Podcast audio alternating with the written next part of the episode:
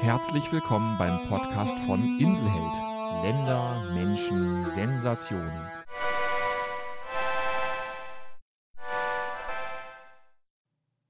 Liebe Leute, herzlich willkommen zur ersten Folge meines Podcasts. Inselheld, zwei Monate auf dem Peloponnes ist diese Folge, ein Reisebericht einer Peloponnesreise, die ich unternommen habe. Ist schon ein paar Jahre her. Wir waren mit unserem gelben VW-Bully unterwegs in den Semesterferien. Zwei Monate von Patras bis Patras. Ich wünsche euch viel Spaß dabei.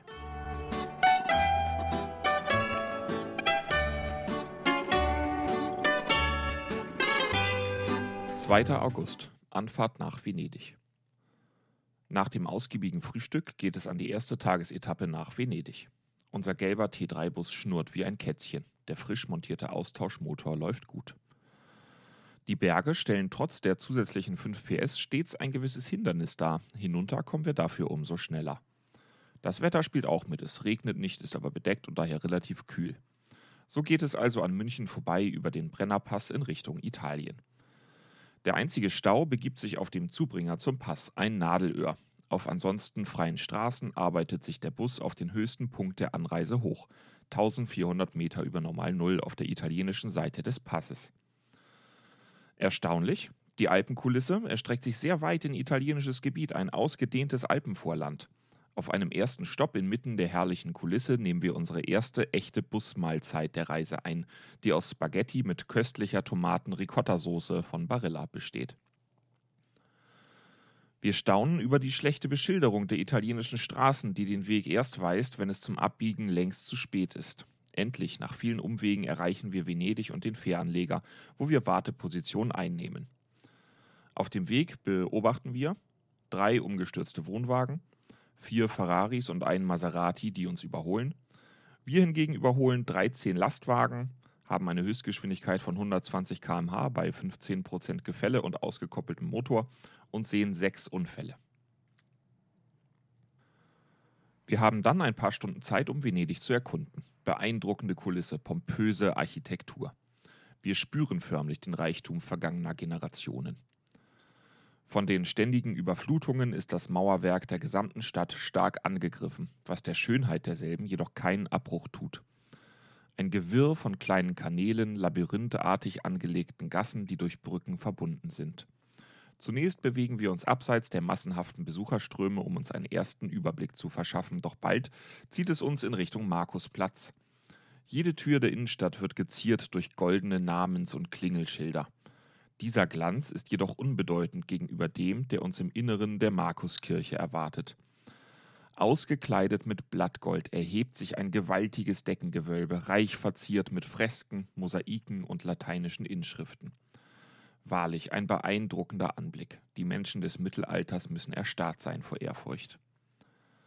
Der Versuch, eine original italienische Pizza zu erstehen, scheitert allerdings am Preis von 35 Euro, der uns dann doch reichlich übertrieben erscheint. Der Kommerz ist in dieser Stadt des geflügelten Löwen überwältigend und allgegenwärtig. Später finden wir einen abseits gelegenen Platz, pittoresk angelegt und mit einem kleinen Supermarkt an der Stirnseite versehen. Mit Cola, Baguette und Wasser ausgestattet lassen wir uns von einem Jongleur unterhalten. Die Pause tut gut. Durch das Labyrinth der Gassen geht es dann zurück zum Fährhafen. Dort angekommen versorgen wir unsere wunden Füße. Besonders meine Füße sind noch nicht an die Sandalen gewöhnt, von Blasen übersät und werden jetzt mit reichlich Bepanthen und Pflastern versorgt. Müdigkeit macht sich breit.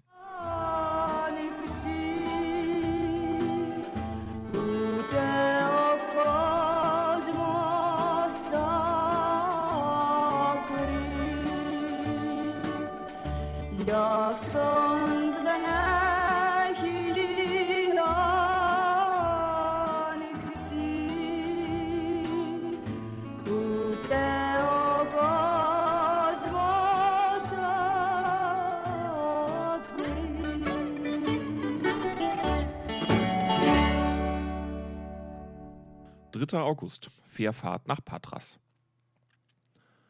In der Warteschlange vor der Fähre bildet unser gelber Bus einen wohltuenden Farbtupfer inmitten der weißen Hümer und Westfalia-Mobile. Wir stehen lange, bis wir endlich an Bord gewunken werden. Auf der Fähre wird der Bus mit Strom versorgt, ein funktionierender Kühlschrank und elektronische Geräte sind die Folge. Onboard Camping nennt sich das Konzept. Alle Akkus werden voll geladen. Die Fahrt führt durch die Lagune von Venedig und wir werden zu jenen oft kritisierten Besuchern, die der Stadt zusätzlichen Schaden zufügen. Am Abend stimmen wir uns bei griechischem Wein auf den Urlaub ein, was uns recht gut gelingt. Die Fähre ist gut ausgestattet und wird von diversen Actionreisengruppen jugendlichen Alters bevölkert, die noch nicht wissen, welchen Jubel und welchen Schmerz das Leben bereithält. Die sehr heterogene Altersstruktur der Passagiere tut der später beginnenden Party in der Borddiskothek keinen Abbruch. Auf der Fähre habe ich das Gefühl, die Reise startet jetzt richtig und ich liebe sie jetzt schon, umgeben von den Weiten des Meeres und der Kraft des Lichts. Unklare Situationen rund um unsere einzige Boardingkarte, befeuert durch ein Übermaß griechischen Weines, verwehren mir später den nächtlichen Zugang zum Campingdeck und gleichsam zum Bus. Ich streune also auf dem riesigen Schiff umher, knüpfe flüchtige Bekanntschaften und suche mir schließlich einen Platz zum Schlafen.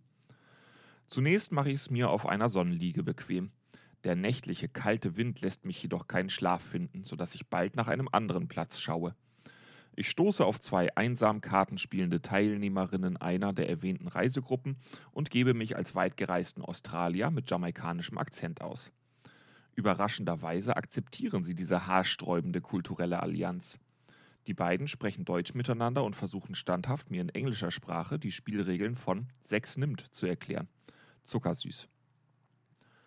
Nach vier Runden steige ich aus. Ich muss schlafen. Schließlich lande ich im Reclimbing Room, einem auf 15 Grad heruntergekühlten Raum mit Sesseln, die an Flugzeugsitze erinnern. Hier kann ich tatsächlich für eine Stunde schlafen, bevor ich frierend erwache. 4. August. Ankunft in Patras und Fahrt nach Epidauros. Der nächste Reisetag auf der Fähre kommt mir recht neblig vor und wird von starken Kopfschmerzen begleitet. Auf Korfu legt die Fähre einen Zwischenstopp ein und ich fühle mich ein wenig wie auf der Amrum-Fähre, die am Hafen von Föhr stoppt. Von der Fähre aus sieht Korfu sehr nett aus. Als meine Konstitution es zulässt, begebe ich mich auf das Sonnendeck, wo ich die restliche Reisezeit verbringe und lese. Unsere Ankunft in Patras verläuft unspektakulär. Wir statten uns mit billigem Diesel und viel Wasser aus und treten dann unsere erste Etappe auf griechischem Boden an, die uns zum historischen Theater von Epidauros führt. Auf der Strecke geben wir uns den ersten Eindrücken griechischer Autobahnen, Landstraßen und Straßenkultur hin. Letztere hat ihre regionalen Eigenheiten. Standstreifen werden als zusätzliche Spur einfach mitgenutzt.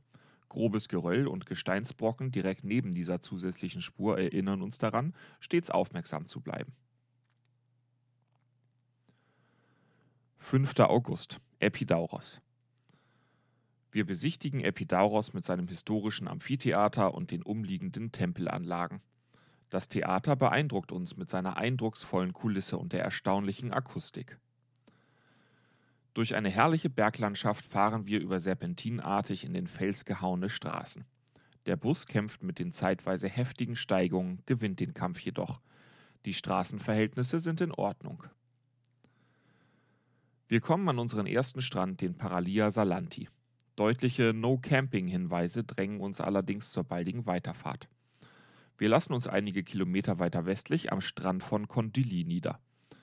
Der beliebte Campingplatz Levka Beach liegt gleich nebenan. Wir werden sofort von freundlichen älteren Herrschaften in Empfang genommen und erhalten ein kurzes Briefing in Bezug auf den wilden Stellplatz und seine Eigenheiten. Endlich ist es soweit. Wir machen unser Schlauchboot startklar, montieren den Außenbordmotor und rüsten unsere Angelrouten mit Wobblern aus. Über drei Stunden kreuzen wir bei mäßiger Fahrt durch die Bucht und versuchen, die fischreichen Plätze zu orten. Schließlich gelingt es uns, drei Stachelmakrelen zu erbeuten, genug für unser Abendessen. Ich bin jedenfalls begeistert vom Boot und dem 5 PS Motor. Die Fahrt ist vielleicht nicht rasend schnell, aber wir kommen gut vorwärts. Angeln wird mir auch Spaß machen, auch wenn es mir leid tut, wenn die Fische im Kescher ihren Todeskampf kämpfen. Fischereitechnisch blicken wir jedenfalls optimistisch in die nähere Zukunft. Um die Mittagszeit brennt die Sonne sehr heftig, sodass wir uns lieber in den Schatten verkriechen. Abends grillen wir die drei Makrelen in unserem Dreifach Fischbreter. Köstlich. 6. August am Strand von Condilly. Nach einem kurzen Frühstück geht es wieder auf See. Zunächst wollen wir Köderfische erbeuten, um dann ohne Schleppen normal angeln zu können. Wir erbeuten eine weitere Stachelmakrele, die sich wohl hungrig zu nah ans Festland gewagt hat. Wieder an Land stellen wir dann jedoch fest, dass einzelne Verklebungen des Bootes sich lösen. Neue Verklebungen müssen appliziert werden, das bedeutet eine Zwangspause. Aber wir haben ja zum Glück alle Zeit der Welt. Ich unternehme ausgiebige Schnorcheltouren. Mehrere versenkte Tretboote nicht weit vom Ufer bieten ein interessantes Panorama unter Wasser. Einige Fische sind zu sehen, jedoch bietet der Meeresgrund kaum Bewuchs und die Unterwasserwelt wirkt daher recht karg. Während der Mittagshitze dösen wir friedlich unter dem mittlerweile errichteten Vorzelt. Später bringt ein herrlich kaltes Eis erfrischende Abwechslung. Die Italiener, die in unserer Nähe standen, haben zwei Fernseher aus der am Ende der Bucht gelegenen Hotelruine geschleppt und verstauen diese jetzt in ihrem Wohnwagen. Lustige Sitten hier. Am frühen Abend kündigt sich heftiger Wind an. Nachts sehe ich zwei Sternschnuppen. 7. August von Condilly nach Plaka. Der Wind ist leider nicht abgeflaut, so können wir nicht in See stechen. Wir beschließen, unseren ersten Strand zu verlassen, um in Richtung Plaka bei Leonidion zu fahren. Wieder kämpft der Bus mit den Bergpisten, gewinnt jedoch auch dieses Mal. Erste Station des Tages ist Nafplion, wo wir uns zunächst einmal köstliche Gyros-Pitas genehmigen. Frisch gestärkt fahren wir noch zur Burg, die wir einige Stunden besichtigen. Wir haben von dort oben einen herrlichen Blick über die Bucht von Nafplion und stellen uns vor, wie vergangene Generationen die Handelsmetropole von dort oben zu verteidigen suchten. Nafplion hat einen hübschen Stadtkern mit vielen kleinen Geschäften und engen Gassen, die voller Leben sind. Wir ergattern deutsche Zeitungen, die noch nicht ganz veraltet sind. Ein weiteres Highlight: Im perfekt ausgestatteten örtlichen Tauchladen staffieren wir uns mit zusätzlicher Schnorchelausrüstung aus. Der Laden liegt in der Nähe des Hafens am Ende der Promenade und das Equipment macht einen hervorragenden Eindruck. Auf dem Weg nach Plaka dürfen wir wieder herrliches Bergpanorama bestaunen. Der Stellplatz in Plaka ist mittlerweile kostenpflichtig, aber bei nur 5 Euro pro Nacht kann man nicht meckern. Bei einem Glas Wein schauen wir in die Sterne. Wir können wieder ein paar Sternschnuppen sichten. 9. August. Von Plaka zu unserem Traumstrand. Wir verlassen Plaka in Richtung Leonidion, ein kleiner malerischer Ort, der wirklich nach Griechenland aussieht. Eine steile Piste führt uns zum Kloster, das vor Jahrhunderten weit oben in den Berg gebaut wurde. Die Mönche müssen dort oben in absoluter Abgeschiedenheit gelebt haben. Heute ist das Kloster zu einer großen Attraktion geworden, ein wahrlich heiliger Ort inmitten großartiger Landschaft. Die Kapelle des Klosters strotzt vor in silber gefassten Heiligendarstellungen und Kerzenlampen, die zu Dutzenden von der Decke baumeln. Andächtig verweilen wir einige Zeit. In dieser Umgebung fühlt sich auch der überzeugte Atheist dem orthodoxen Glauben nah. Wir kehren zurück nach Leonidion, wo wir die Stadt auf uns wirken lassen. Dann geht es wieder auf die Straße Richtung des eigentlichen Tagesziels, dem Paralia Richea, der hervorragend zum Wildcampen geeignet sein soll. Mit jedem Kilometer wird die Landschaft karger. Wir durchqueren eine Hochebene, die kaum noch Baumbewuchs hat. Nur mehr niedrige Sträucher schaffen es, in dieser trockenen Hitze zu überleben. Später dann geht es über eine halsbrecherische Bergpiste, die nur noch aus losem Geröll besteht. Nach mehrstündiger Fahrt, die zeitweise im Schritttempo vonstatten gehen muss, erreichen wir schließlich die Bucht, die plötzlich wie ein Juwel unterhalb der steilen Serpentinen erscheint. Eingefasst von steilen Hängen erstreckt sich kristallklares blaues Wasser. Wir sind die einzigen Nicht-Griechen vor Ort, keine weißen Hümermobile weit und breit. Wir richten uns ein, unternehmen einen Probeschnorchelgang und fahren anschließend mit dem Boot hinaus auf das Mittelmeer. Nach kurzer Zeit können wir uns auf ein stattliches Abendessen freuen. Drei Seebrassen haben wir erbeutet. Wespen und riesige Hornissen tauchen auf, sobald wir mit der Zubereitung beginnen. Abends beobachten wir Fledermäuse. 10. August. Der Kampf mit der Goldmakrele. Der Tag beginnt mit absoluter Windstille. Langsam steigt die Sonne über die friedlich daliegende Szenerie. Das Meer liegt spiegelglatt und lädt geradezu ein zu einem Angeltörn. Wir lassen uns natürlich nicht lange bitten. Schon nach ein paar Metern beißen die ersten Fische. kleine, unansehnliche Geschöpfe von der Größe einer Handspanne, aber mit großem Kopf und scharfen Zähnen. Heute fahren wir linksseitig aus der Bucht heraus. Eine Ansammlung von griechischen Fischerbooten in geringer Entfernung lässt auf reiche Fischgründe schließen. Der Motor läuft auf Hochtouren. Plötzlich geht ein Ruck durch das Boot. Die Angeln, und zwar beide fast zeitgleich, biegen sich unter heftigem Druck. Das sirrende Geräusch sich abspulender Schnüre kündet vom Fang. Wir blicken uns um und sehen noch eine beachtliche Goldmakrele auf griechisch Mahi Mahi, der im Bugwasser einen tollkühnen Sprung verführt. Sodann beginnt der Kampf mit dem Ungetüm. Schnell stellt sich heraus, dass die Tiere an unseren Angeln noch größer sind als jenes Exemplar, das wir haben springen sehen. Von unseren fast zu einem umgedrehten, symmetrischen U geformten Routen alarmiert, nähern sich die einheimischen Fischer. Wir sind derweil sprachlos ob der schieren Zugkraft der Fische. Das müssen gewaltige Tiere sein. In Verkennung der Tatsache, dass wir, mit geringen Erwartungen gestartet, mit Schnurfischen, mit denen man normalerweise Forellen aus mittelgroßen deutschen Vorstadtteichen zieht, greifen die Fischer beherzt in unsere Schnur und versuchen, diese mit bloßer Hand emporzuziehen. Die Griechen verwenden Schnur, die man notfalls wohl auch als Kranseil auf dem Bau verwenden könnte. Wir ahnen Böses und nach kurzer Zeit ist es soweit. Die erste Leine reißt. Mit der anderen Route kämpfen wir weiter. Wir können den Griechen verständlich machen, dass unsere Angelrouten nicht umsonst mit Bremsen ausgestattet sind, die ab einer gewissen Zugkraft nachgeben, um ein Reißen der Schnur zu verhindern. So können wir wiederum verhindern, dass sie uns den Fang endgültig ruinieren. Minutenlang pumpen wir den Fang nach oben und dann sehen wir ihn plötzlich, den Fisch aller Fische. Eindrucksvoll hebt sich plötzlich die schöne blau marmorierte Flanke des Fisches vom Wasser ab.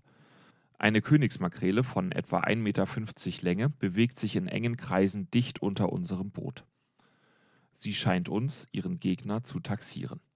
Schnell entdecken wir weitere dieser herrlichen Tiere. Der Schwarm ist direkt unter uns. Niemand von uns hat jemals solche Fische gesehen. Unter unsere Jubelrufe mischen sich aber auch unsere Flüche über die griechischen Fischer, die unsere zweite Leine ruiniert haben. Schon glauben wir zumindest den zweiten Fisch sicher zu haben, doch der gibt nicht auf. Mit dem sirrenden Geräusch der ablaufenden Spule verabschiedet sich der Fisch wieder in die Tiefe. Der Kampf hat gerade erst begonnen. Wir kämpfen um jeden Meter Schnur. Der Fisch auch. Es geht hin und her, aber der Pendel schlägt nie vollends in die eine oder andere Richtung aus. Immer wenn wir ihn fast in Kescherentfernung haben und uns in Gedanken schon von den einheimischen Strandbesuchern für unseren Fang feiern lassen und mit dem Fisch in den heldenhaftesten Weisen für das Siegerfoto posieren, zieht der Riese wieder in die Tiefe und nimmt 70 Meter Schnur mit sich. Wir bleiben zuversichtlich. Die Minuten vergehen und werden zu Stunden. Die Sonne steht im Zenit und droht unsere noch recht helle Haut zu verbrennen, doch daran verschwenden wir nur einen kurzen Gedanken. Die ganze Aufmerksamkeit gilt der Kreatur. Wieder haben wir ihn an die Oberfläche gewuchtet, doch dann plötzlich lässt der Druck auf der Rute nach. Die Schnur hängt locker von der Angel. Wir realisieren, dass der Haken ausgeschlitzt sein muss. Enttäuschung macht sich breit. Nur in Gedanken können wir das Tier in etlichen kleinen Scheiben auf den Grill schmeißen und so den gesamten Strand über mehrere Tage versorgen. Mehrmals fahren wir noch mit schwererem Gerät hinaus, finden den Schwarm jedoch nicht wieder. Was bleibt, ist die Erinnerung an einen einmaligen Kampf. Abends setzt ein ungeheurer Sturm ein, der fast alle Griechen vom Strand vertreibt. Die Griechen behandeln uns übrigens sehr freundlich hier grüßen uns, halten sogar an, um zu fragen, ob sie uns etwas aus der nächsten Stadt mitbringen sollen. Wir gehören hier dazu und das fühlt sich sehr gut an. Wir beschließen den Tag mit Tomatensalat und Resten einer Kartoffelsuppe, schweigend in den Erinnerungen an den grandiosen Kampf schwelgend. 11. August, Strandtag. Meine Postkarten sind verschwunden. Trotz verzweifelter Suche sind sie nicht mehr auffindbar. Eigentlich wollte ich sie morgen einstecken, aber das wird wohl leider nichts. Der Wind ist eingeschlafen, auf spiegelglatter See fangen wir also morgens schon unser Mittagessen. Frische Brassen direkt aus dem Mittelmeer. Nach einem entspannten Mittagsschläfchen geht es dann mit Grundangeln weiter. Die kalten Süßwasserquellen in der Bucht dienen den Badegästen als natürlicher Kühlschrank. Wir haben unsere Getränke auch dort versenkt und kommen so in den Genuss kalter Apfelschorle. Der nicht vorhandene Wind kommt allerdings auch den Wespen und Strandhummeln zugute. Wir entwickeln daher eine neue Sportart, das Wespentennis. Hierbei wird eine möglichst große Wespe oder Strandhornisse mit einem Becher gefangen. Als Deckel dient ein Beachballschläger. Zügig wird der Deckel dann gelüftet, der Schlagarm bereit gemacht. Der Sportler muss nun das aus dem Becher entfliegende Sportgerät mit möglichst wenig Schlagversuchen möglichst weit befördern. Mit jedem Schlagversuch steigt allerdings das Risiko, dass sich die Verhältnisse umkehren. Abends gibt es Nudeln mit einer Soße auf Basis von sonnengereiften Tomaten und viel Knoblauch. 12. August Ausflug nach Monemvasia. Der Tag beginnt ungewohnt früh. Schon um 5 Uhr reißt uns der kreischende Ton des Weckers aus dem Schlaf. Nach dem Erlebnis von vorgestern auf dem Meer ist unser Ehrgeiz geweckt. Wir wollen den Morgen nutzen, um Jagd auf den Gelbflossentun zu machen und dann den Sonnenaufgang vom Boot aus beobachten. Mit den ersten Sonnenstrahlen lassen wir das Boot zu Wasser. Leider bleibt das Angelglück aus, dafür schieße ich ein paar schöne Fotos vom Sonnenaufgang und der Bootstour. Anschließend machen wir den Bus startklar und fahren nach Monevassia, der nächsten Stadt, die etwa 50 Kilometer südlich unserer Bucht liegt. Wir machen uns mit den örtlichen Gepflogenheiten vertraut, indem wir einen Pita in einem der zahlreichen Hafenrestaurants verspeisen. Die Altstadt von Monevassia liegt auf einer vorgelagerten Felseninsel, die per Damm mit dem Festland verbunden ist. Wir finden schmale Gassen mit kleinen Läden und horrenden Preisen, eingebettet in antik anmutende Architektur. Wir fühlen uns an ein Freilichtmuseum erinnert, und doch wirkt die Altstadt geschäftig und lebendig. Wir beschließen, trotz der aufkommenden Mittagshitze den Aufstieg zur Festung zu wagen, ein schweißtreibendes Unterfangen. Ein steiler, teils nur durch Klettern zu bezwingender Pfad bringt unseren Flüssigkeitshaushalt mächtig durcheinander. Dafür werden wir am höchsten Punkt mit einem grandiosen Ausblick belohnt, der bis zu unserer Bucht reicht. Auch der Anblick auf das nun unter uns liegende antike Städtchen ist äußerst sehenswert. Doch die Hitze dominiert, sodass wir uns bald wieder an den Abstieg machen. Wir hätten vielleicht doch etwas zu trinken mitnehmen sollen. Nach unserer Rückkehr zum Bus leert jeder von uns eine 1,5 Liter Flasche Wasser. Noch nie schmeckte das Zagori so gut. Wir frischen unsere Vorräte auf und holen Benzin für das Boot. Sodann machen wir uns auf den Rückweg zur Bucht. Dort genießen wir die Abendsonne. Nach Sonnenuntergang erwartet uns ein grandioser Sternenhimmel. Später geht der Mond genau in der Mitte der Bucht auf. Direkt über dem Horizont stehend ist er von orange-roter Farbe und taucht die Bucht in ein unwirkliches, warmes Licht. 13. August. Ausflug in die Nachbarbucht.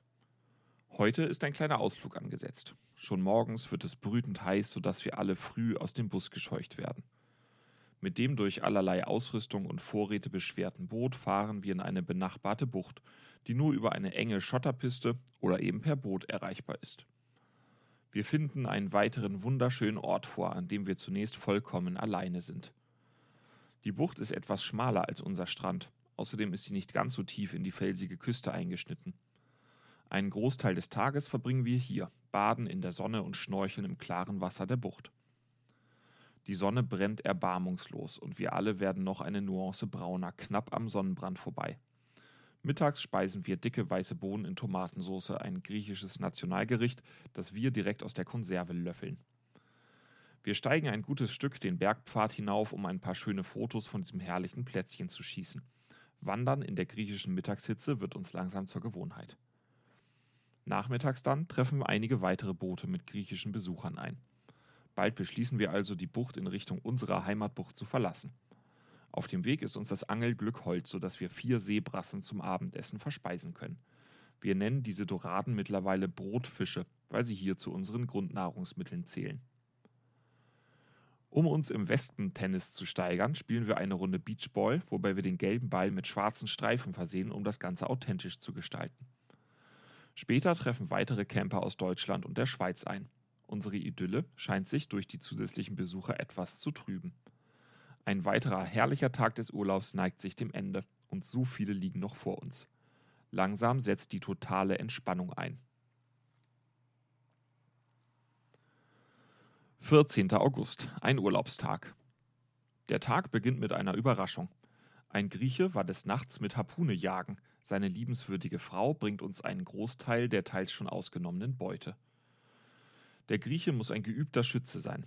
Die Fische sind zum Teil so klein, dass sich das Ausnehmen nicht lohnt. Wir werfen zu dieser Gelegenheit unseren Kühlschrank an. Ein Wunder der Technik, der es irgendwie vollbringt, aus einer Gasflamme, vergleichbar mit der eines Feuerzeugs, Kälte zu generieren. So überdauert der Fisch die nächsten paar Stunden, bis ich ihn zur Mittagszeit zu einer köstlichen Fischsuppe verarbeite.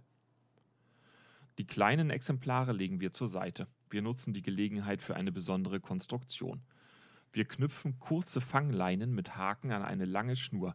Köderfische platzieren wir an den Fanghaken. Auf der einen Seite beschweren wir die Konstruktion mittels eines Steines, an der anderen Seite sorgen wir mit einem leeren Wasserkanister für Auftrieb. Diese Langleine versenken wir mit einigem Abstand zur Küste am Ausgang der Bucht. Nach sechs Stunden schauen wir nach, aber es hat noch kein Fisch angebissen. Wir sind verwundert über den großen Ansturm griechischer Tagestouristen am heutigen Tag. Im Reiseführer finden wir heraus, dass heute Brückentag ist. Morgen feiert die noch recht junge griechische Nation ihren Nationalfeiertag. Ansonsten bewegen wir uns heute möglichst wenig aus dem Schatten heraus. Es gilt, die Haut zu schonen, die vom gestrigen Tag und der extremen Sonne doch arg gebeutelt ist, brennt und spannt.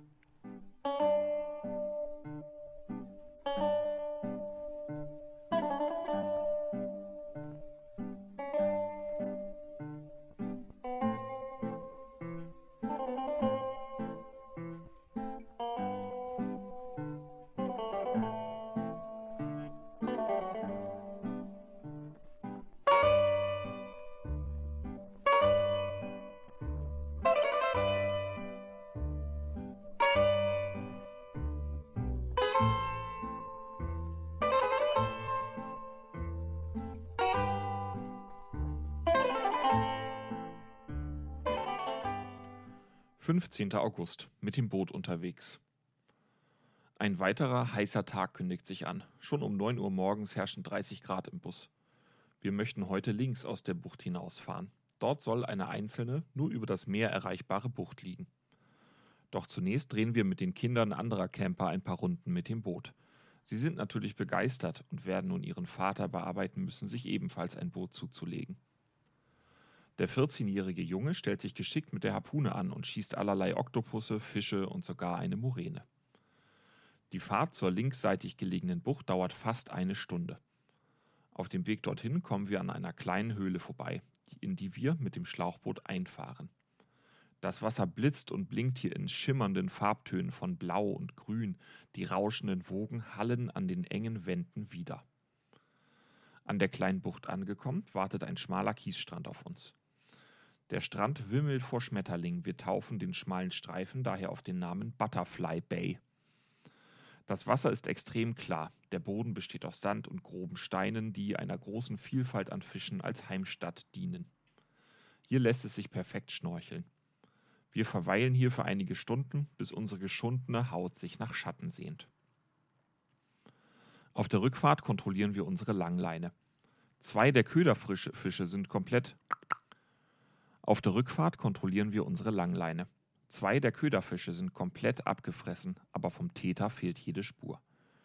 Das Schleppen per Wobbler beschert uns jedoch wieder drei hervorragend gewachsene Brotfische, die wir auf dem Grill zubereiten. Dazu versuche ich mich an einer Art Risotto mit Tomaten, das mir allerdings kolossal anbrennt, ungenießbar.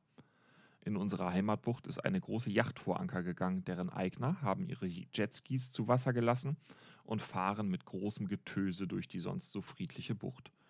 Nach Sonnenuntergang beruhigt sich die Lage und es kehrt Stille ein. 16. August. Wäsche waschen, Motorschaden. Heute wache ich mit Rückenschmerzen auf. Außerdem sagt mir ein Jucken, dass ich es mit der Sonne übertrieben habe. Ich schone mich also im Schatten. Wir stehen kurzzeitig nur zu dritt in der Bucht, denn neue Camper kommen an. Beim Versuch zu manövrieren fahren sie sich in einer flachen Sandkuhle fest. Wir eilen sofort zur Hilfe und bekommen sie mit vereinten Kräften schnell wieder frei. Die Dame des Wohnmobils schenkt uns daraufhin als Dank ein großes Stück Speck.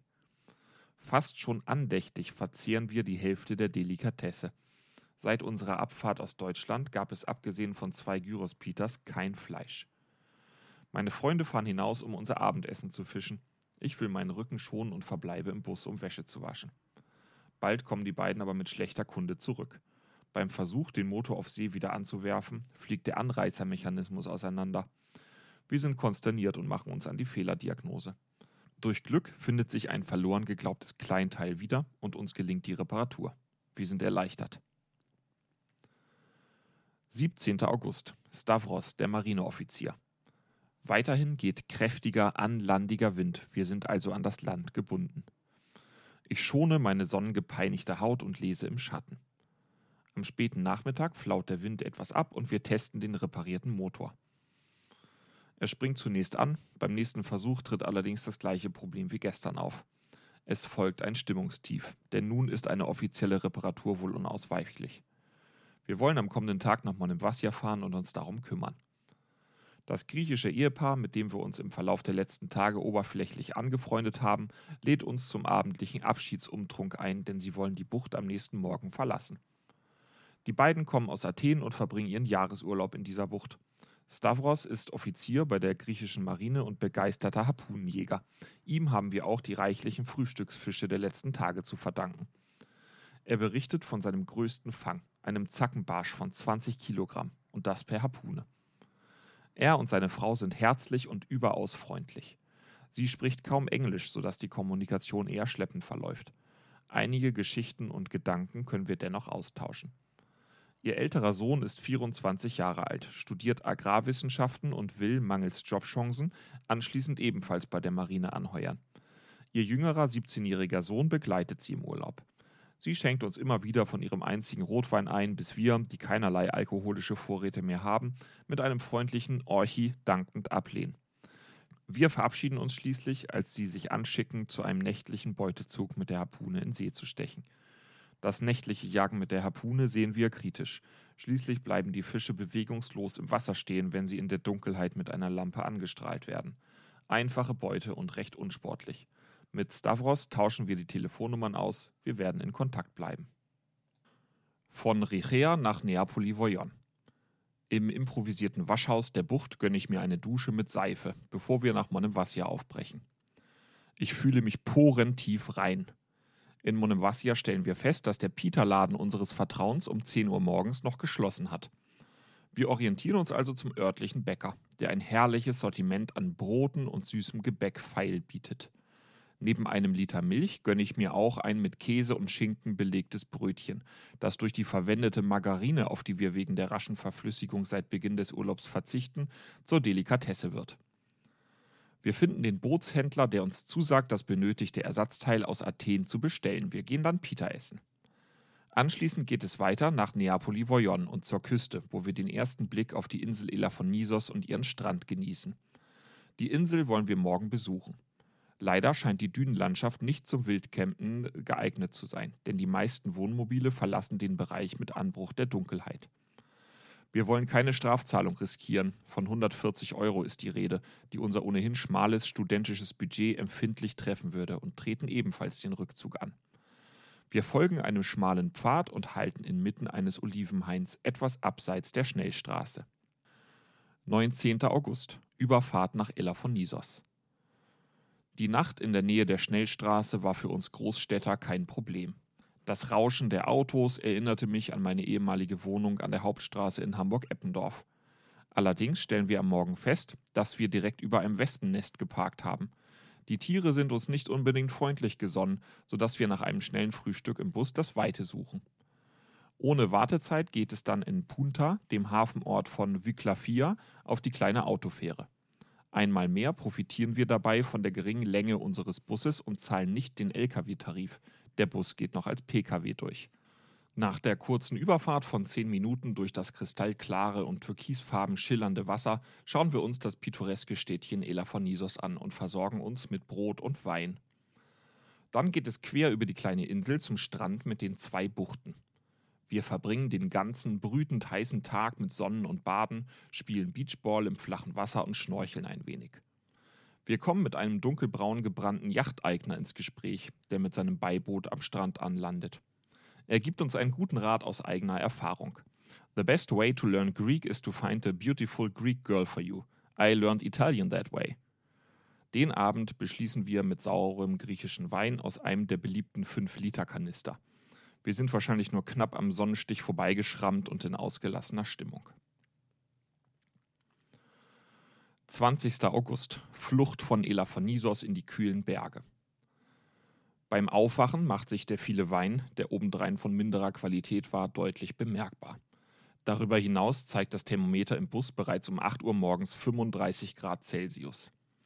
Nach einem knappen Frühstück machen wir uns auf den Weg zum Strand. Der Tag ist selbst für griechische Verhältnisse außergewöhnlich heiß. Ein leichter Sonnenbrand von gestern macht sich auch noch bemerkbar. Wir verkriechen uns für zwei Stunden unter unserem Sonnenschirm und hoffen auf Linderung, jedoch vergeblich. Schließlich setzt noch ein erbarmungsloser Wind ein. Mit der Temperatur eines Föhns bläst er uns feinen, heißen Sand ins Gesicht. Wir kapitulieren und suchen die Strandbar auf, wo wir uns im Schatten an unseren eisgekühlten Getränken festhalten. Nach einigen Stunden in der Bar suchen wir uns ein schattiges Plätzchen am Rande der Bucht unter einem alten, knorrigen Baum, verzehren eine Dose griechischer Bohnen in Tomatensauce, lauschen dem Klang naher griechischer Unterhaltungen und dösen schließlich kurz ein. Wir kommen anschließend überein, dass die Hitze an diesem zweifelsohne wunderschönen und erhabenen Ort unerträglich ist. Wir verlassen die Insel Elafonisons, die uns heute wie ein Backofen vorkommt, und beschließen, die Nacht in den nahen Bergen zu verbringen. Daher biegen wir von der Hauptstraße, die diese Bezeichnung nicht wirklich verdient hat, in einen kleinen Geröllpfad ab, wo wir in einer Kehre einen hübschen und ebenen Platz ausmachen. Es wimmelt von Wespen. Die Lage beruhigt sich erst nach Sonnenuntergang. Wir bekommen zwei Stiche ab. Später genießen wir den beeindruckenden Sternenhimmel an diesem Ort, fernab jeglichen Lichts unserer Zivilisation. 21. August. Feuer auf dem Peloponnes. Die Nacht war sehr ruhig und wir fühlen uns fernab von allem. In der Ferne haben wir sogar wolfsähnliches Geheul gehört. Wir vermuten Kojoten als Verursacher.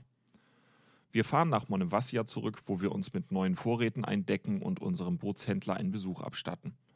Leider stellt sich heraus, dass unser Außenborder ein sehr altes Modell ist. Das Ersatzteil muss angeblich erst aus Japan eingeflogen werden, was weitere zehn Tage dauern wird. Wir sind skeptisch und beschließen, den Motor wieder mitzunehmen. Wir werden halt improvisieren müssen. Natürlich verputzen wir in Monemvassia auch den provisorischen Gyros Pita, ein salziger Hochgenuss nach den eher kargen Mahlzeiten der letzten Tage. Wir orientieren uns dann in Richtung der Mani, des mittleren Fingers des Peloponnes. Auf dem Weg halten wir in Githion, wo wir uns ein kaltes Getränk gönnen. Die letzten Tage waren extrem heiß. Das Trinkwasser in unserem Bus nähert sich immer weiter unserer Körpertemperatur an. In der Ferne sehen wir dann das Unheil. Eine riesige Rauchwolke kündigt ein Feuer in den Bergen an. Der Ort des Geschehens scheint genau auf unserer Route in Richtung der Höhlen von Pyrgos Diro zu liegen. Die Wand aus Rauch scheint während der Fahrt immer näher zu rücken. Nach einer scharfen Kurve dann ist die Straße gesperrt. Polizisten halten uns an einem kleinen Weiler von drei Häusern von der Weiterfahrt ab. Geradeaus und rechts züngeln bereits Flammen über die verdörrten Hänge. Die Flammen auf der rechten Seite rücken beängstigend schnell näher, fressen sich ihren Weg durch das trockene Buschland. Die Hausbesitzer stehen auf der Straße, telefonieren aufgelöst mit Verwandten oder Freunden, treffen Vorbereitungen, indem sie Autos und Hausdächer mit Planen abdecken und mit Wasser aus allen möglichen Behältnissen und Schläuchen befeuchten. Wir verkneifen uns aus Respekt vor den Menschen das Fotografieren, wollen nicht aufdringlich wirken inmitten dieser intimen und dramatischen Situation. Gleichsam ist es ein eindrucksvoller Anblick, wie das Feuer das spärlich wachsende trockene Grün unter lautem Prasseln vernichtet. Auch Strommasten und andere hölzerne Zeugnisse der Zivilisation vermögen der Gewalt des Feuers nur kurz zu widerstehen. Alle paar Minuten erklingt das mechanische Rattern des Löschhelikopters, der jedoch damit beschäftigt ist, die Flammen von einem anderen in der Nähe gelegenen Ort fernzuhalten. Der Weiler, in dem wir uns befinden, kann offenbar zunächst keine Hilfe erwarten. Ein Polizist, der mit seinem Streifenwagen eine kurze Erkundung unternommen hat, kehrt zurück und bedeutet uns, wir könnten langsam weiterfahren. Etwas verunsichert blicken wir auf den dichten schwarzen Rauch, der sich einige hundert Meter vor uns über die Straße gelegt hat. Aber die Abenteuerlust obsiegt, sodass wir die Weiterfahrt antreten. Nach der nächsten Kurve schon sehen wir die Flammen zu beiden Seiten der Straße lodern. Auch diese Schneise konnte das Feuer nicht aufhalten. Mittig auf der Straße steht ein Löschfahrzeug. Mit allen verfügbaren Gerätschaften, vom Schlauch bis hin zu mehreren Handlöschgeräten, kämpfen die Einsatzkräfte ihren hoffnungslosen Kampf. Wir quetschen uns links am Einsatzfahrzeug vorbei, links von uns lodern meterhohe Flammen. Eine Hitzewelle schlägt in den Bus, während wir die Fahrt beschleunigen, um schnell und unbeschadet aus dem Gefahrenbereich zu entrinnen. Der Rauch wird immer dichter. Rings um uns stehen nun die Berghänge in Flammen. Die Macht des Feuers ist überwältigend. Nach kurzer, rasender Fahrt haben wir den Brandherd hinter uns gebracht. Wir biegen links in einen schmalen Bergpass ein, um das Geschehen aus sicherer Entfernung weiterhin beobachten zu können und gesellen uns zu einigen Griechen, die bereits auf eine Art natürlicher Aussichtsplattform Position bezogen haben. Von hier aus ist erst das ganze Ausmaß der Brände zu erkennen. Auf breiter Front frisst sich das Feuer durch die Hänge. Es gibt mehrere Brandherde. Der Helikopter kümmert sich indes um die Flammen in der Nähe der Ortschaft, in der wir eben noch standen. Die Häuser sind wohl gerettet. Wir schießen einige Bilder vom Helikopter, während sich in wenigen hundert Metern Entfernung Flammen über eine Bergkuppe fressen. Endlich scheint die Bemühung der Retter Früchte zu tragen. Das Flammenmeer hat sich in eine weitläufige, rauchende Mondlandschaft verwandelt. Wir fahren also weiter. Nach einer halben Stunde erreichen wir den Dino-Eierstrand, der so genannt wird, weil er von tausenden weißen Steinen in Form großer Straußeneier bedeckt ist. Wir knüpfen Kontakt zu einigen anderen Campern, es sind auch Deutsche darunter. Beim ersten Badegang stelle ich fest, dass die Eier nach wenigen Metern enden. Es folgt ganz herrlicher, weicher Sand. Bald widmen wir uns der Lektüre unserer Süddeutschen Zeitung und somit den ersten aktuellen Informationen aus der Welt außerhalb unseres griechischen Mikrokosmos und verschlingen die Neuigkeiten. Abends gibt es Tomatensalat, begleitet von köstlichem Weißbrot aus der Bäckerei in Monemvassia, dem man wahrlich anmerkt, dass es durch Bäckerhände entstanden ist und nicht durch eine industrielle Teigformmaschine ein wahrer Hochgenuss, wenige Meter von der rauschenden Brandung des Mittelmeers entfernt. Die runden Steine werden durch die Wellen sanft bewegt und erzeugen ein raschelndes, fast streichelndes Geräusch von beruhigendem Rhythmus. 22. August. Auf der Mani zum Kap Tenaro. Wir kamen gestern spät ins Bett, denn das Feuer näherte sich unserer Bucht. Gegen 1 Uhr nachts war die Bucht derart von dichtem, rußigen Qualm belegt, dass wir beschlossen, den Platz noch zu verlassen. Nicht zu leugnen ist derweil, dass wir den verheißungsvollen roten Schein des Feuers, der sich hinter dem nächsten Berg hervortat, aus der Nähe betrachten wollten. Halt machten wir an einer erhöhten Position am Rande einer Serpentinenstraße, die genug Raum zum Halten bot. Von dort aus ergab sich uns ein unwirkliches Bild. Aeropoli, die größte Stadt der Mani, lag noch in Sicherheit. Das dahinterliegende Tal stand in seiner gesamten Breite von vielleicht fünf Kilometern komplett in Flammen eine gewaltige Feuersbrunst, die teils haushohe Flammeneruptionen gen Himmel warf, wie Zeus es mit seinen Blitzen zu tun pflegte. Vor dieser Kulisse wirkten die einzelnen Löschfahrzeuge wie winzige Statisten, die das Flammenmeer durch das Leuchten ihrer Sirenen zu schrecken suchten. Dieses Feuer zu löschen ist ein absolut hoffnungsloses Unterfangen.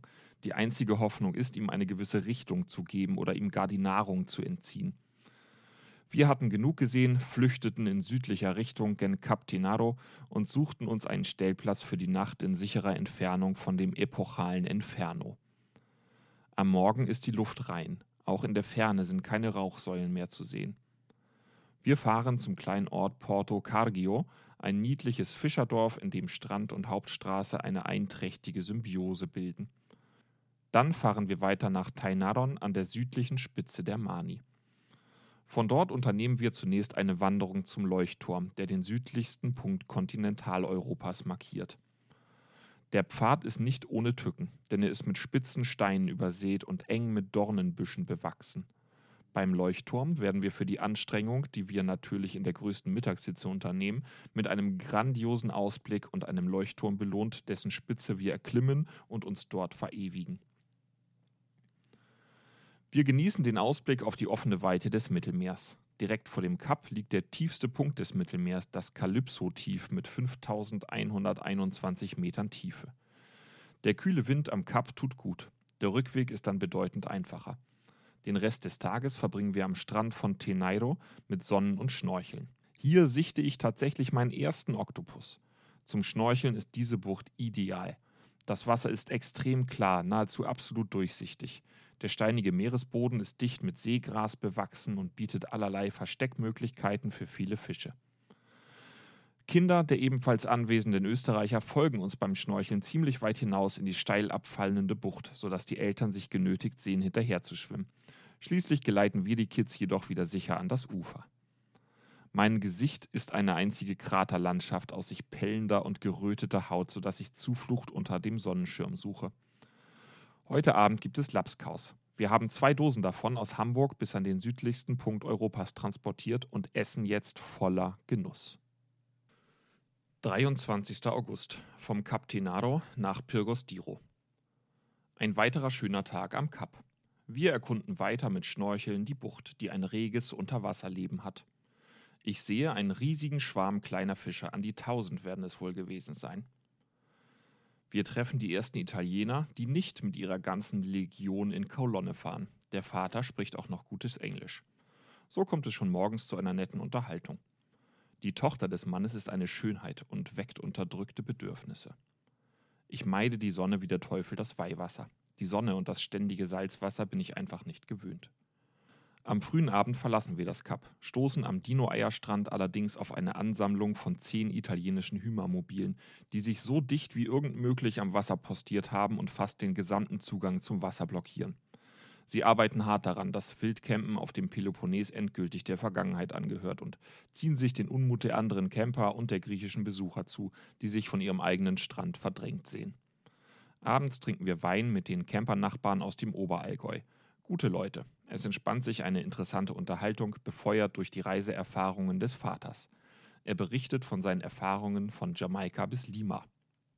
24. August. Die Höhlen von Pyrgos Diro. Heute sind endlich die Höhlen von Pyrgos Diro unser Ziel. Nach einem kurzen Fußweg nehmen wir erstmal die luxuriösen Sanitäranlagen des Besucherzentrums in Beschlag. Wieder profitieren wir vom ermäßigten Eintritt für Studenten und zahlen nur die Hälfte. Das ist an fast allen Ausgrabungsstätten und Sehenswürdigkeiten der Fall. Am Höhleneingang bekommen wir eine Schwimmweste überreicht, denn die Höhle wird per Boot erkundet. Ein spaßig aufgelegter Grieche starkt uns also durch die Höhle. Ein gewaltiger Anblick erschließt sich uns.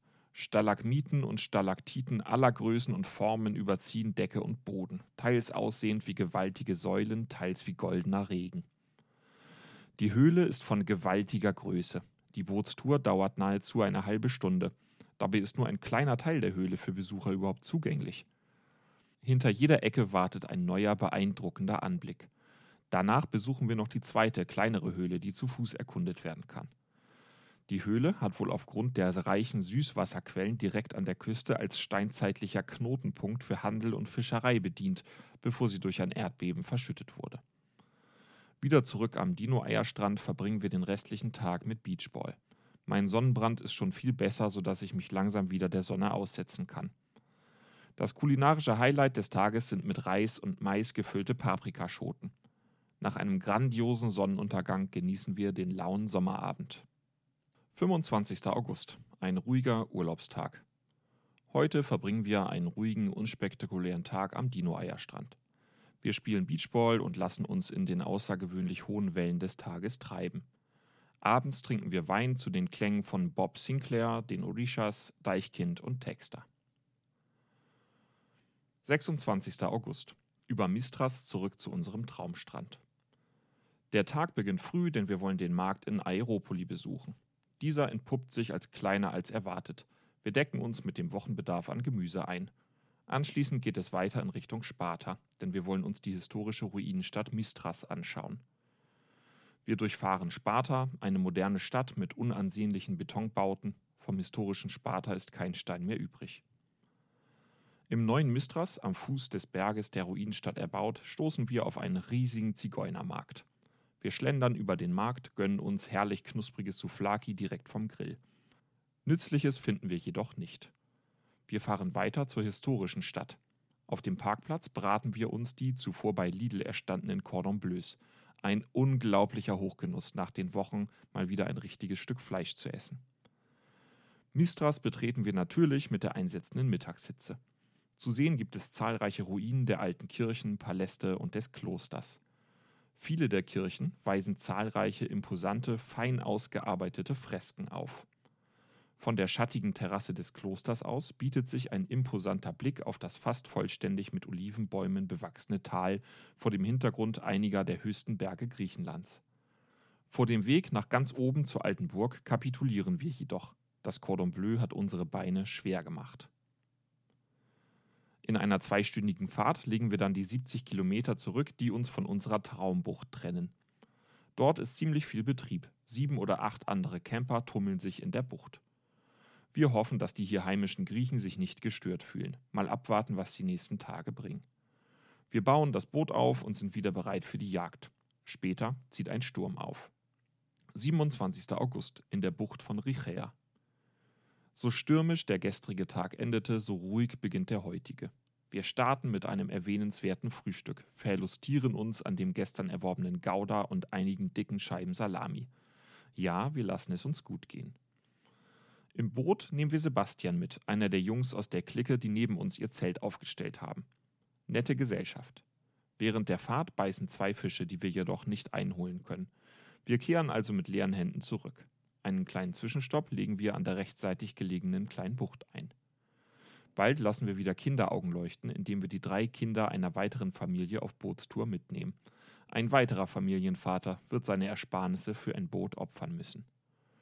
Später fahren wir nochmals hinaus, obwohl der Wind an Stärke zunimmt.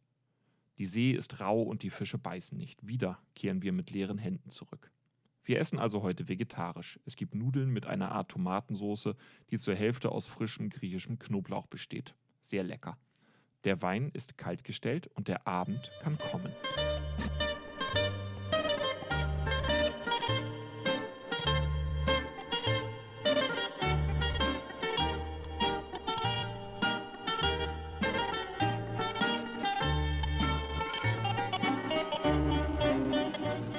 28. August in der Bucht von Richea. Zunächst müssen wir unsere Sachen zusammensammeln, denn ein nächtlicher Sturm hat seine Spuren hinterlassen. Unsere Wäsche ist im Umkreis von mehreren Metern verteilt.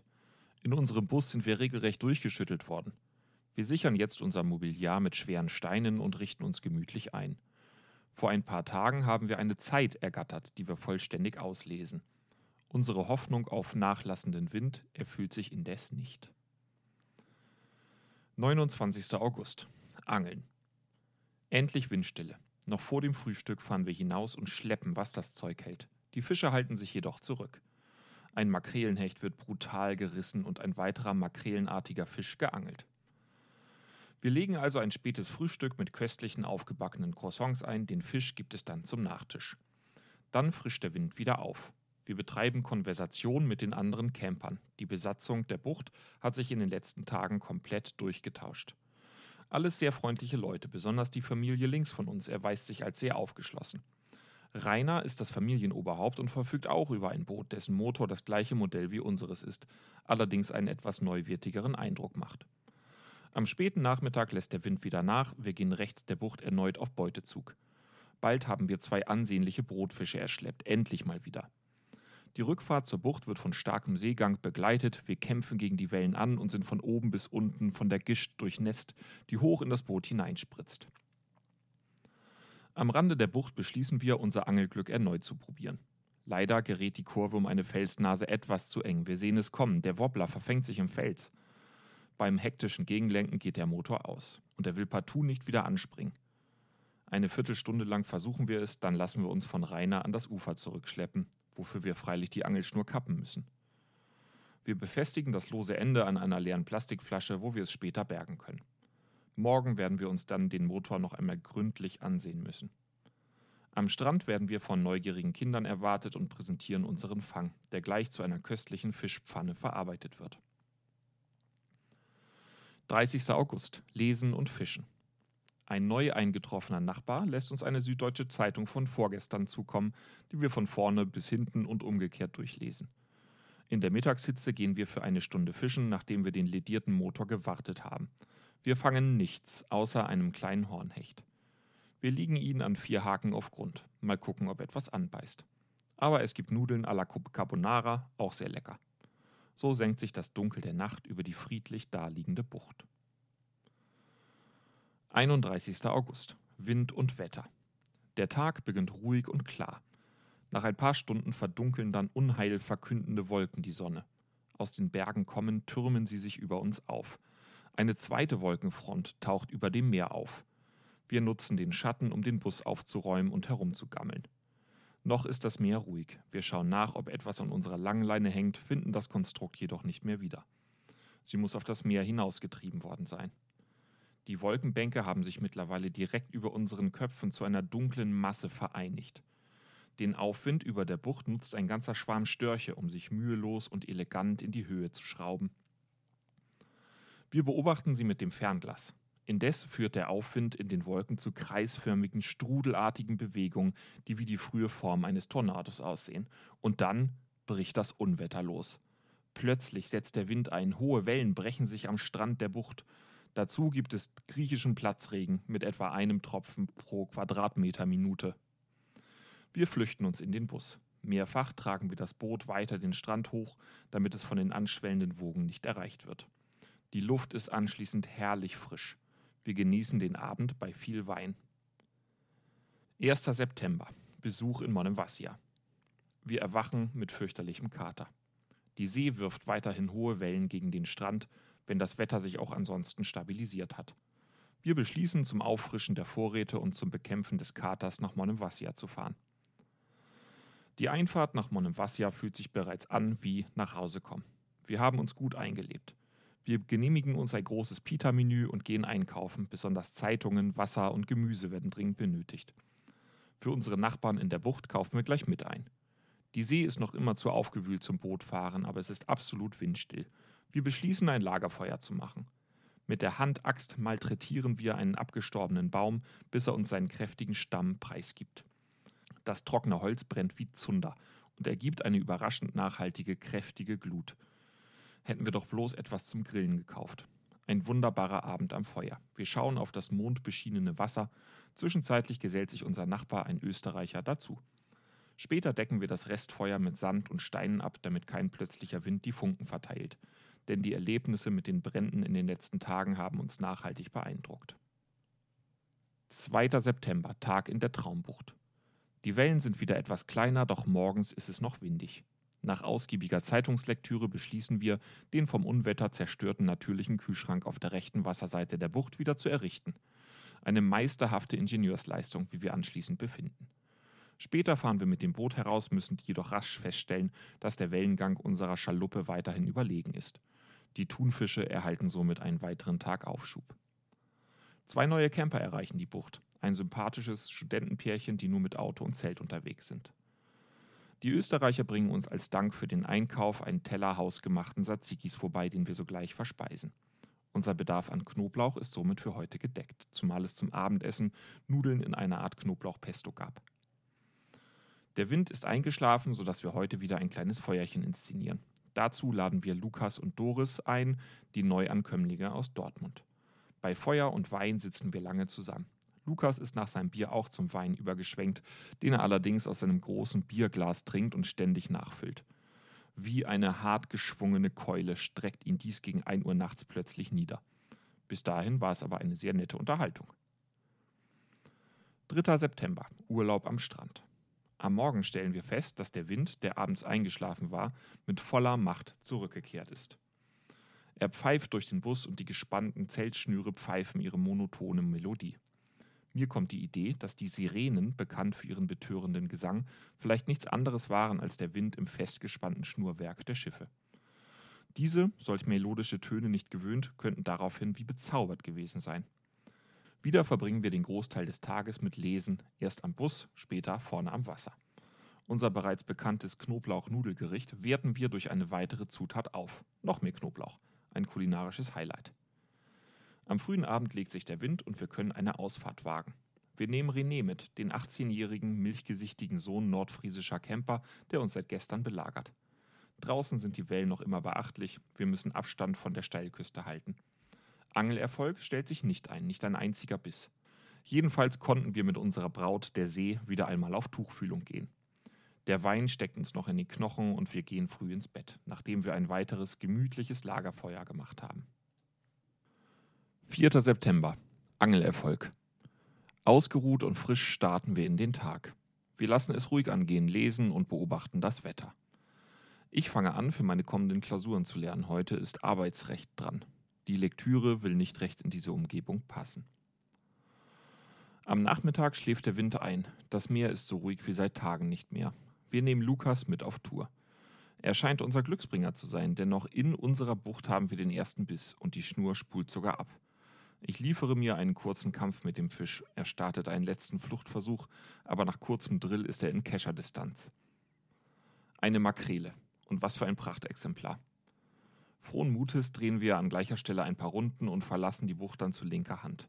Nach einigen hundert Metern krümmt sich meine Angel erneut. Die abspulende Schnur kündet erneut von Kapitalempfang. Wir haben erneut ein makrelenartiges Tier erbeutet. Hübsch schimmert er gelb und ist noch ein gutes Stück größer als sein blau melierter Kollege. Zu guter Letzt fangen wir rechts in der Bucht noch einen bedeutenden Brotfisch. Das Abendessen ist also beisammen und wir kehren zum Ufer zurück. Wir nehmen die Fische aus und suchen nach Feuerholz, denn die Tiere sollen heute stilecht auf Naturglut gegart werden. Fisch muss schwimmen, daher stellen wir unsere letzten Weinvorräte kalt. Wir freuen uns, endlich mal wieder Fisch zu essen. Ein Hochgenuss dazu gibt es gebackene Kartoffeln direkt aus der Glut. 5. September. Endlich, wir fangen den Mahi Mahi. Wie immer kommt bald nach dem Aufstehen starker Wind auf, der bis zum späten Nachmittag andauert. Ich ergänze mein Tagebuch um ein paar fehlende Einträge, halte einen ausgedehnten Mittagsschlaf und genieße die Zeit in der Sonne. Doris und Lukas fahren nach Monevassia zum Einkaufen und bringen uns Vorräte mit. Dann lässt der Wind nach und wir fahren wieder hinaus. Unser Glücksbringer Lukas ist ebenfalls mit von der Partie. Eben sind wir links um die Felsnase gebogen, da schnellt meine Route zurück. Beim Drillen vollführt der Fisch tollkühne Sprünge. Ein Mahi Mahi. Da sind wir uns sofort sicher. Er wehrt sich, zieht noch einmal Schnur ab, aber das nützt ihm nichts. Bald wird er gekeschert, ein wunderschönes Tier mit blau-gelb schillerndem Körper, Flossen und gedrungenem Kopf. Die Königsmakrelen sind wieder da. Wir sind genau über dem Schwarm und haben sofort zwei weitere Bisse. Ein großer reißt sich wieder los. An einem zweiten verlieren wir gar einen ganzen Wobbler. Die Tiere kämpfen heftig. Weitere Fänge machen wir nicht. Mit einsetzender Dunkelheit geht es wieder in die Bucht zurück. Der Fisch ist köstlich. Am Abend höre ich's rechts aus dem Gebusch rascheln und knacken. Im Lichtkegel meiner Taschenlampe erkenne ich durch die Zweige die Silhouette eines etwa hundsgroßen Tieres. Wir schleichen uns von zwei Seiten an und können es nun besser erkennen. Das Tier ähnelt einem Fuchs, doch dessen rötliche Färbung fehlt komplett. Seine Ohren sind länger und schmaler. Mit der Artenbestimmung hundeähnlicher Nachtaktiver sind wir nicht unbedingt vertraut. Nach reger Diskussion einigen wir uns doch darauf, dass es sich wahrscheinlich um einen Schakal handelt.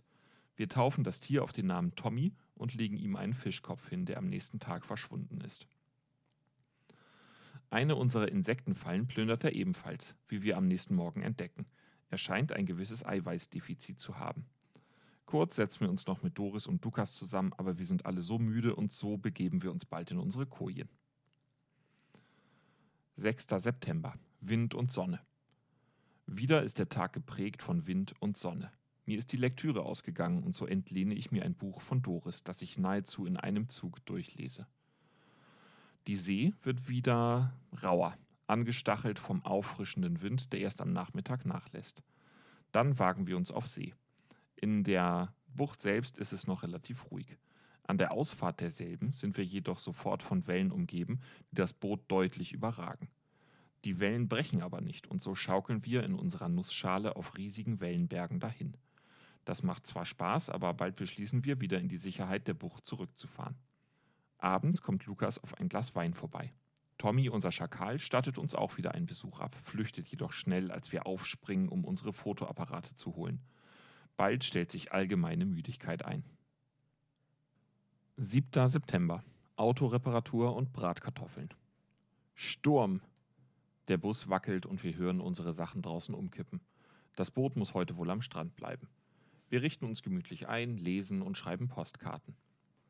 Lukas hat sich das Ziel gesetzt, die Stoßstange seines Autos zu richten, die auf der rechten Seite unnatürlich absteht. Wir helfen mit. Zunächst gelingt es der Crew in der Boxengasse nicht, die Stoßstange zu lösen. Zu viele Schrauben verstecken sich verwinkelt im Gebälk der Karosserie. Das Buch Peugeot, jetzt helfe ich mir selbst, empfiehlt für den vorliegenden Fall, nebst einigen anderen Teilen zunächst die beiden Vorderräder zu demontieren – das erscheint uns reichlich übertrieben und mit einigen Kniffen gelingt es uns endlich, die Verkleidung ohne die empfohlene Demontage zu lösen. Dann wird geklebt, gebogen und umwickelt, schließlich geht es wieder an den Zusammenbau. Die beiden Vorderlichter wollen sich nicht fugenlos in das Chassis einfügen. Bis jetzt nimmt die Aktion drei Stunden in Anspruch. Schließlich sind alle Teile wieder montiert und wir haben nur zwei Schrauben übrig. Der Wind hat unterdessen nachgelassen. Leider zu spät, um heute noch bei Tageslicht Jagd auf die Königsmakrele zu unternehmen. Wir hoffen also auf den nächsten Tag. Über den Tag entdecke ich einige Eidechsen, die sich auf niedrigen Felsen sonnen. Wie immer werden Ziegen unter lautem Glockengeläut über die benachbarten kargen Berghänge getrieben. Der Klang dieser Glocken ist die inoffizielle Hymne dieser Bucht. Abends versuchen wir, Bratkartoffeln zuzubereiten. Der Versuch scheitert mehr oder weniger kläglich. Schon während des Bratens verändert sich die Konsistenz der guten griechischen Kartoffeln hin zu einer gewissen Weichheit. Das Resultat ist mithin erstaunlich. Streichfähige Bratkartoffeln, die weder das Prädikat Mus noch Brei verdienen. In der Diskussion um die korrekte Nomenklatur einigen wir uns schließlich auf Pampe. Wir machen das Beste daraus, indem wir Toast hinzuziehen und uns eine Art Gemüseburger basteln. Hunger ist der beste Koch. 8. September, der Slowene und Abschied von unserer Bucht. Mit dem Wissen, dass dies der letzte Tag in unserer Traumbucht sein wird, genießen wir die Stunden. Wieder lässt der Wind keine Bootsfahrt zu. Wir beginnen daher mit dem Abbau und verstauen die Einzelteile des Schlauchboots in der Kiste. Wir schreiben weitere Postkarten und saugen noch einmal die Schönheit dieses Platzes in uns auf. Nachmittags fährt ein Slowene mit seinem herrlichen 70er Jahre VW-Bully in die Bucht ein und fährt sich direkt in der bewährten Kiesgrube fest, die schon einigen Mobilisten zum Verhängnis wurde. Wir sind natürlich sofort zur Stelle und mit vereinten Kräften bekommen wir ihn wieder frei. Wir wollen schon zu unserem Bus zurückkehren, da ruft er uns zurück. Er schiebt seine Tür auf, drückt uns eine unbeschriftete Grünglasflasche in die Hand. Schnaps, ruft er uns fröhlich zu. Wir wollen nicht unhöflich sein und kosten. Das röchelnde Husten und die schnell einsetzende rote Kopffarbe meines Mitstreiters warnen mich allerdings davor, die Kostprobe allzu ausgiebig zu gestalten. Alarmiert von seiner Reaktion nehme ich einen vorsichtigen Schluck. Hossa. Der Slowene lacht. Home Production bedeutet er uns. Slivovitz. Ein unsägliches Gebräu, das sich den Weg von Rachen bis Magen unter schmerzhaftem Ziehen brennt. Hastig bedanken wir uns und eilen, den Bus zu erreichen. Wir brauchen dringend Wasser. Später sammeln wir Feuerholz, wir wollen ein Abschiedsfeuer am Strand entzünden, was auf dem nassen Kies gefahrlos möglich ist. Der Slowene bringt einige Äste mit und gesellt sich dazu. Er spricht ein gebrochenes, aber recht verständliches Englisch mit schwerem osteuropäischen Akzent. Im Gespräch stellt sich heraus, dass er viel auf Reisen ist und dem Alkohol nicht abgeneigt. Seine Frau arbeitet viel und sein 27-jähriger Sohn ist endlich ausgezogen, sodass er fast jedes Wochenende in einem der slowenischen Anrainerstaaten auf Reisen ist. Er stellt einige Flaschen slowenischen Rotweins zur Verfügung, dazu natürlich den Slibowitz und spendiert uns ebenfalls köstliche hausgemachte Salami, die von einem befreundeten Bauern stammt. Beim Trinken muss man auch essen, sagt er. Gar nicht übel. Er ist ein echter Lebemann. Das Feuer wird riesig, nachdem der Slowene mit einigen Spritzern Slibowitz nachgeholfen hat, und die Runde ist sehr unterhaltsam mit viel Wein und Wurst. Als wir ihm Tommy schildern, als etwa fuchsgroßes Tier mit spitzen schwarzen Ohren und behaartem Schwanz mit weißer Spitze, ruft er: Ah, it's my wife! Und sein dröhnendes Lachen schallt durch die Bucht. Wir beenden das Feuer mit einem großen Finale fein verästeltem Gewächs, das die Flammen meterhoch emporlodern lässt. Anschließend decken wir die restliche Glut mit Steinen und Sand ab, die Macht der vergangenen Brände noch deutlich in Erinnerung. Zu guter Letzt verfeuern wir etwas Seenotmunition, die wir glücklicherweise auf unserem Boot nicht benötigten. Mit Schrecken stellen wir fest, dass die Leuchtkugeln eine Ausfallquote von 50 Prozent haben. Dann gehen wir zum letzten Mal in der Traumbucht schlafen. 9. September von der Traumbucht nach Githion. Wir gönnen uns den kargen Luxus einer lauwarmen Dusche im Steinhaus auf der linken Seite der Bucht. Das Haus sei von einem alten Griechen errichtet worden, so haben es uns die Einheimischen berichtet, dem von seinem Arzt das für Griechen untypische Schwimmen im Meer verordnet worden sei. Auf die anschließende Dusche mit Süßwasser wollte er nicht verzichten und so erbaute er das Haus inklusive Dieselpumpe. Wir brechen auf, halten in Monemvasia für einen weiteren köstlichen Gyros Peter an, kaufen frisches Obst und besuchen unseren Hausbäcker. Das Personal im Pita-Laden kennt uns mittlerweile. Die freundliche Dame an der Theke strahlt bei unserer unbeholfenen griechischen Bestellung über das ganze Gesicht. Wir haben uns aber auch in Schale geworfen, tragen saubere Klamotten, ich sogar ein Hemd, das halboffen meine mittlerweile tiefbraun gebrannte Haut erahnen lässt. Auf dem Weg nach Githion entdecken wir einen weiteren Lidl und decken uns mit haltbaren Vorräten für die nächsten Wochen ein. In Githion gönnen wir uns einen weiteren Gyros Pita, begleitet von mehreren Souflaki-Spießen. Sodann geht es mit lauter Musik weiter zum Kamades Beach, der etwa 10 Kilometer südlich von Githion liegt. Wir treffen hier Doris und Lukas wieder, mit denen wir uns verabredet haben. Einige Hümer-Rentner bevölkern den Strand, der kein Highlight ist, aber für eine Nacht wird es gehen. Motorradfahrer nutzen die nahe Serpentinstraße bis in die späte Nacht als Rennstrecke. Wir entscheiden uns für Cordon Bleu zum Abendessen und beenden den fleischreichsten Tag des Urlaubs somit gebührend.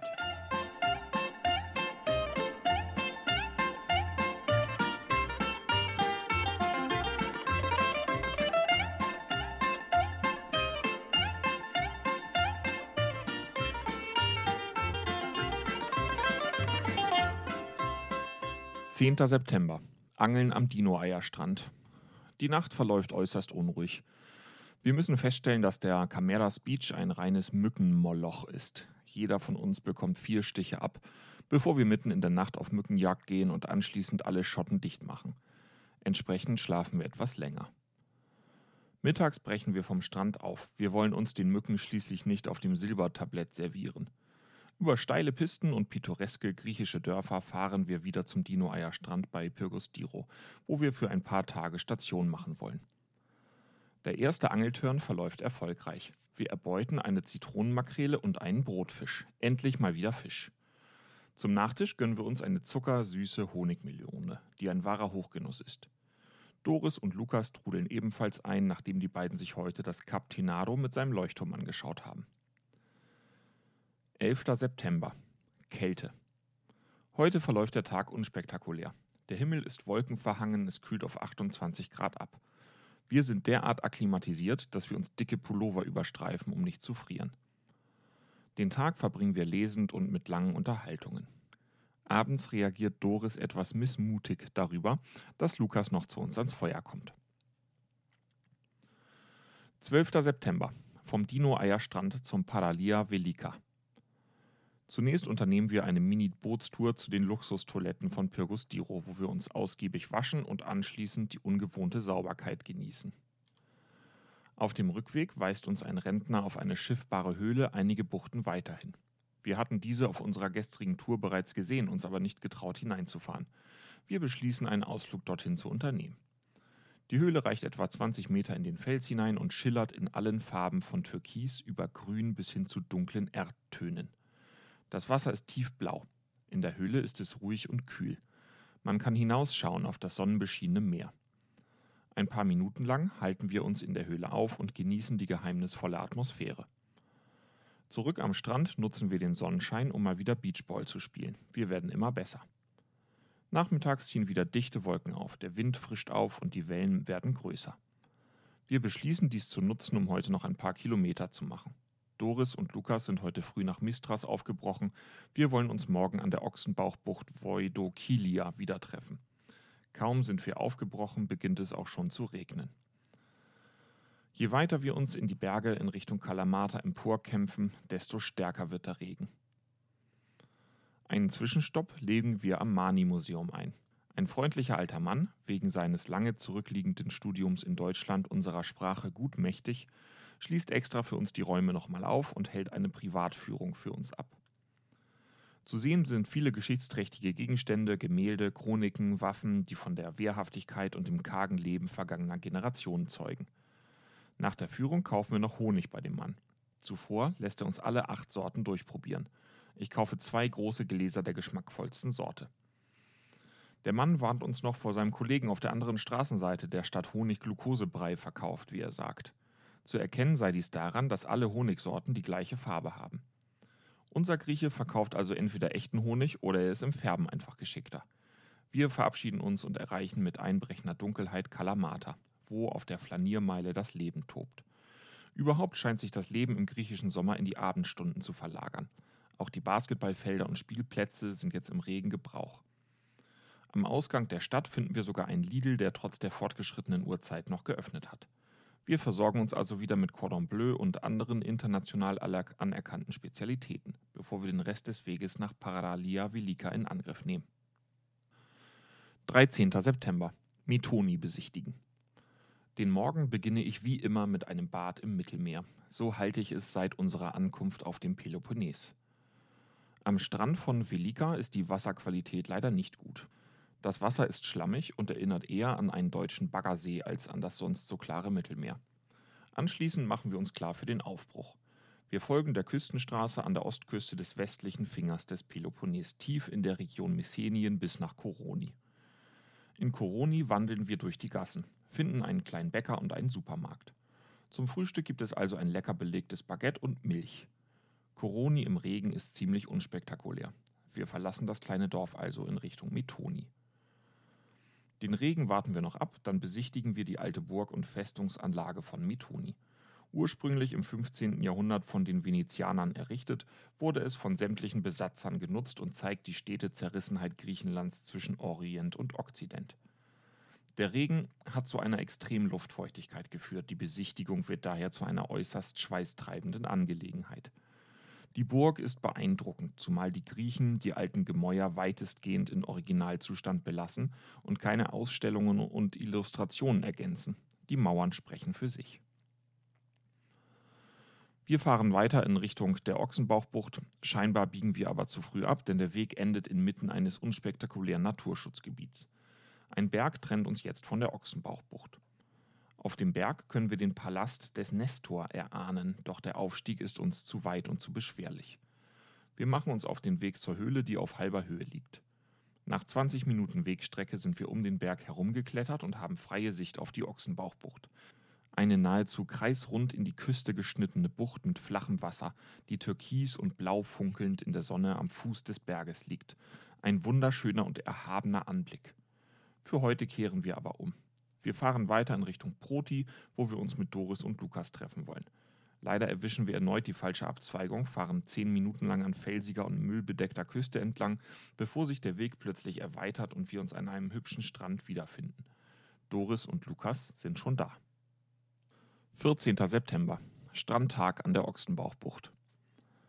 Wir verbringen heute einen herrlichen Strandtag an der Ochsenbauchbucht. Feinster Sandstrand umgibt die kreisrunde Wasserfläche, die nur durch einen schmalen Zufluss mit dem Meer verbunden ist.